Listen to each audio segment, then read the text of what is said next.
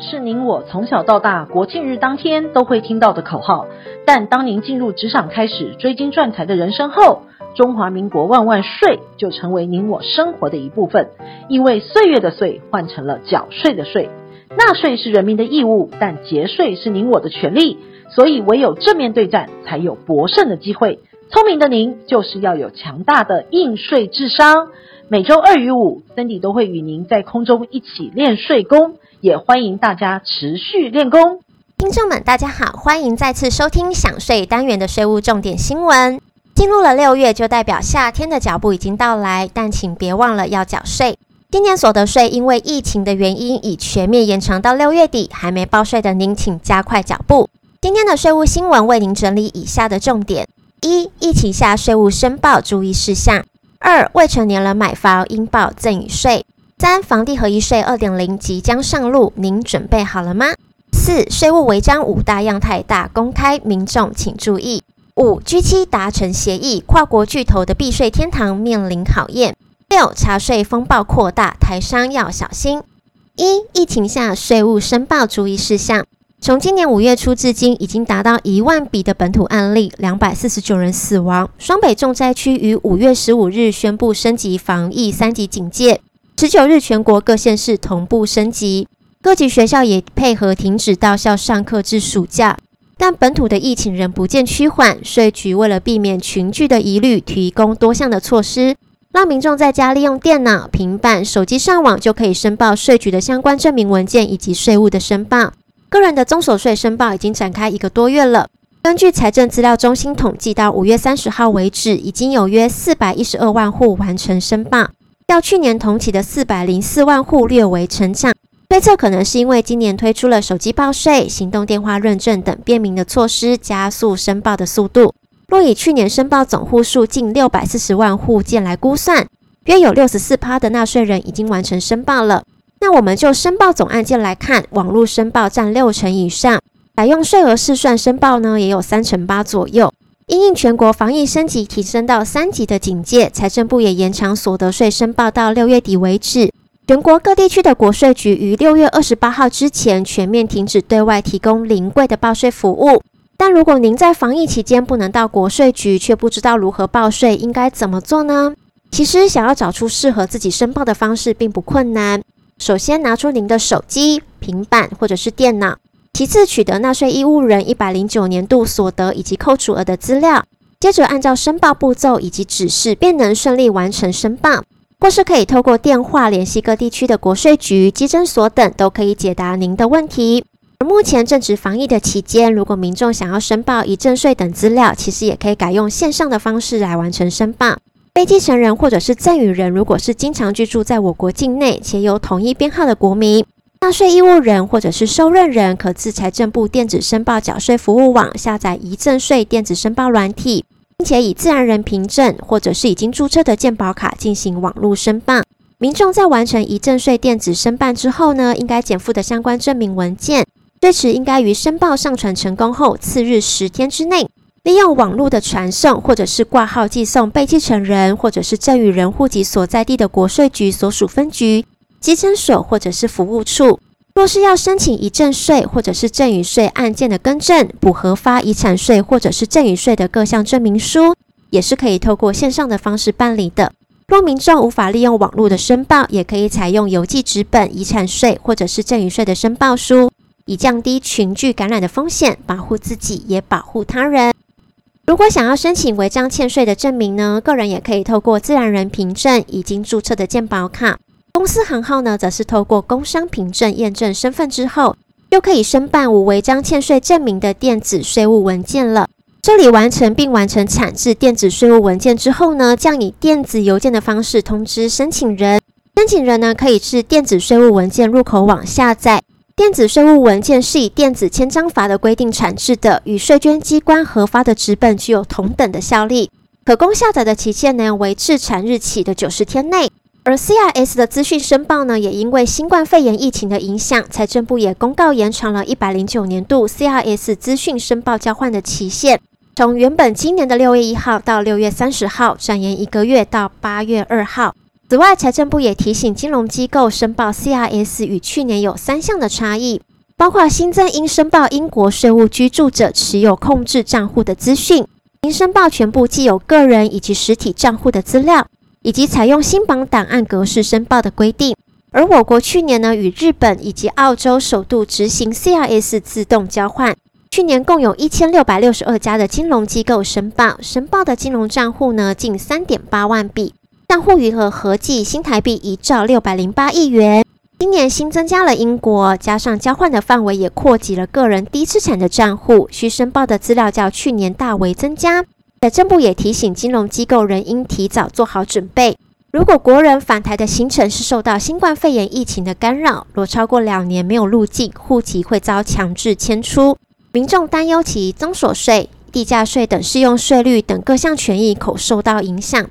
对此，内政部、财政部等表示，相关的权益将不受影响。在税负的认定上面，将因个案从宽认定。而就综所税方面呢，现行制度分为居住者以及非居住者。课税年度呢，是在台居住满一百八十三天者为居住者，每年五月结算申报，依所得适用及聚财累进税率五到四十趴。若未满一百八十三天的非居住者，则在给付时就原扣缴所得税。依所得类型不同，适用不同的扣缴率。地价税方面，由于适用自用住宅优惠税率的必要条件是必须要办理户籍登记，或因为疫情的关系被强制迁出。财政部表示，只要在九月二十二号之前，由本人、配偶或者是直系亲属在由该处办理户籍登记，则可以再适用自用住宅优惠税率。在疫情之下，所得税延长，但是房屋税并没有，需要在五月底之前完成申报。如果您在缴税期间因为疫情接受了治疗、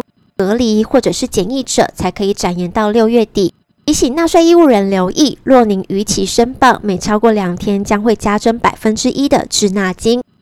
二、未成年人买房应报赠与税。去年受到低利率环境以及资金热潮带动房市买气的火热，使得去年全国买卖移转栋数达三十二点六万栋，连续四年走扬，且创下七年以来的新高。现今房价高涨，年轻人很难自力买下一间新屋，买房往往要靠父母或者是长辈的资助。对于经济能力有限的青年人，购买不动产也有特别的规定。如果未成年人购买不动产，法定代理人或者是监护人应于订约三十天内，主动向国税局申报赠与税，或者是证明未成年人是以自有财产出资购买的。举例来说，张同学今年十七岁，某天看屋并正式签约，成交价为五千万元。张同学的法定代理人或者是监护人就有义务在买卖契约订定后的三十天内，向稽征机关申报赠与税。如果张同学的家人可以证明这笔款项确实是张同学本人所有，像是张爸爸或者是张妈妈每年都有定额赠与部分的现金，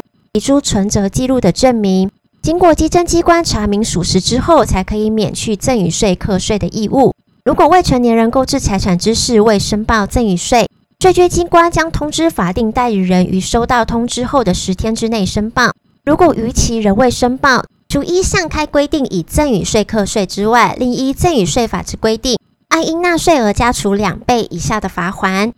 三、房地合一税二点零即将上路，您准备好了吗？去年房市乱象不断，部分不动产业者刻意营造购屋的热潮，趁机哄抬房价。甚至有违法销售广告的行为。对此，内政部会同消保处以及地方机关进行预售屋建案的联合稽查，同时宣导业者销售过程应注意法令的规定，展现导正市场秩序的决心。实价登录二点零将于七月一日上路，新制有五大的变革，包括门牌地址完整的揭露、预售屋需申报、不予机关查核权、禁止红单转售。预售契约纳管等，希望及时揭露不动产成交的资讯，杜绝炒作。只要您是在一百零五年一月一日以后取得的房地，就需要申报房地合一税。而房地合一税二点零呢，将延长个人交易房地适用高税率的持有期间。居住者个人交易持有两年之内，税率为四十五趴；持有房地超过两年，没有超过五年，税率为三十五趴。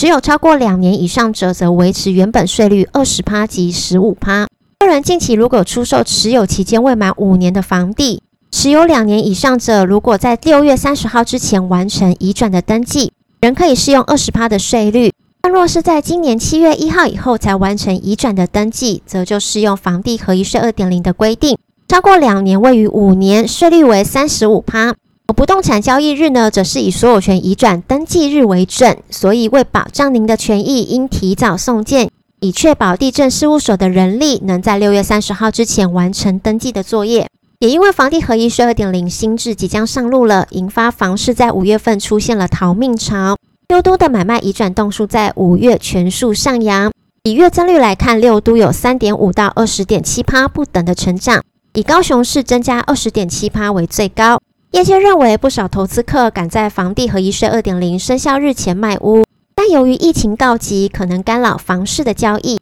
抛售潮是否持续而推升六月份的买卖移转动数仍待观察。而五月中起，疫情指挥中心祭出三级管制的措施。有大半个月的看屋人潮衰退，成交自然就减少了。房市买气的雪崩等于提前宣告房地合一税二点零的冲刺期结束。现阶段的房市虽仍有金融面低利率、资金宽松政策等有利的条件，但国际间已经开始浮现通膨的警讯，加上国内七月要开始实施房地合一税二点零，认为疫情和新制上路后的市况仍左右下半年房地产的市场。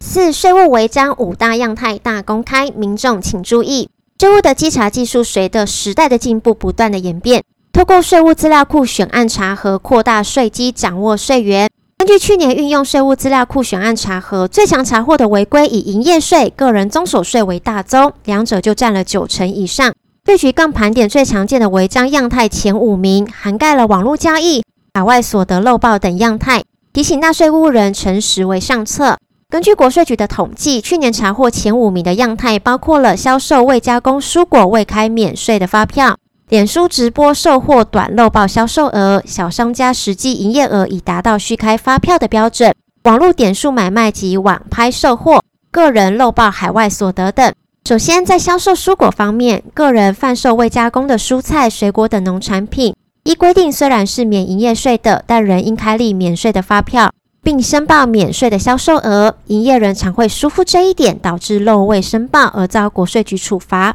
其次，则是营业人透过脸书等直播平台经常性的销售货物，却漏报销售额。透过税务资料库可掌握到金流以及物流等资料，并交叉勾稽，提醒网络销售业者，若达到营业税的起征点，也就是每个月的销售货物达到八万元，或者是销售劳务达到四万元，就必须要办理税籍的登记。同时，去年也查获许多网络游戏点数的买卖，或者是网络销售，未办理税籍的登记，短漏报税额都会被国税局盯上。此外，有些小商家实际营业额已经达到了开立统一发票的标准，却透过了负责人、配偶、子女的个人外围账户收受货款来规避。去年也查获不少这类的案件，依规定要求小商家改开立统一发票。最后则是个人获配境外公司的盈余，依规定计入最低税负制课税。去年也查获不少漏报的案件。国税局表示，运用税务资料库选案查核，已查获多起违规的漏报，提醒纳税义务人切勿心存侥幸，诚实为上策。五 G7 达成协议，跨国巨头的避税天堂面临考验。七大工业集团的财长五日支持美国的提议，同意将全球最低的企业税率定为十五趴。迈向历史性的一步，未来的跨国企业，尤其是科技巨头，将失去海外做账的避税空间，势必要缴纳出更多的税负。根据跨国企业在各地的营收，由各国政府对企业获利课税，不管这些企业涉及在哪个国家，且所有的产业都适用。若能顺利制定全球最低企业的税率，就能避免其他外国企业享有税率较低的竞争优势，各国政府都能对跨国企业多收税。未来还要各国立法，但取得共识之后，步伐可望加快。企业税是全球财政改革的两大核心之一，另一个则是数位税，允许各国对总部设在海外的跨国企业收入课税。六，查税风暴扩大，台商要小心。中国大陆国税总局于去年十一月发布采购的意向公告，引起广大中国大陆企业的关注。虽然仅是一则政府相关系统采购的公告，但代表着中国大陆政府将透过信息联网串联各部会的资讯，税收管理系统即将更新，整体的税务监控将更为严谨。今年四月才有深圳公司因为将获利移转至免税的地区进行避税安排，被稽查局要求补缴人民币五千两百四十七万税款，约新台币二点三亿元。建议台商在陆布局应该落实实质的营运，才能安稳享受租税的优惠。而今年四月底就有一则公开的案例，是位于深圳的香港演艺经纪公司，在霍尔果斯设立子公司，被深圳稽查局查获，在二零一五年到二零一七年间，将深圳公司大部分的营收以及利润转移到霍尔果斯，以享受租税的优惠。由于子公司并无人员，被稽查局认定为避税安排，最后补税。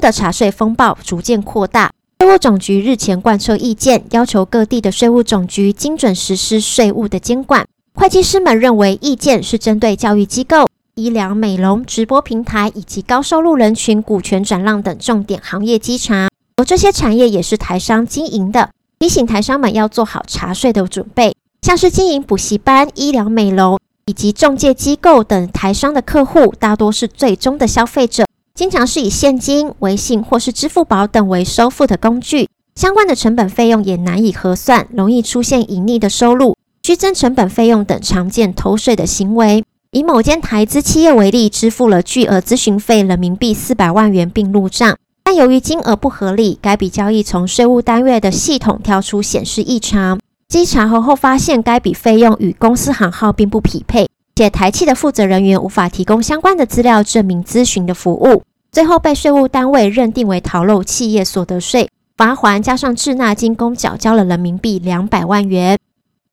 今天我们整理了上周重要的税务新闻，让您轻松掌握新闻的重点以及节税的秘籍。您如果有个人的税务问题，欢迎到脸书的粉丝专业上面留言给我们，或者是 email 给我们。记得最重要的是要按赞跟追踪哦，我们会在往后的单元上为您解答上周重要税务新闻。谢谢您的收听，我们下周见。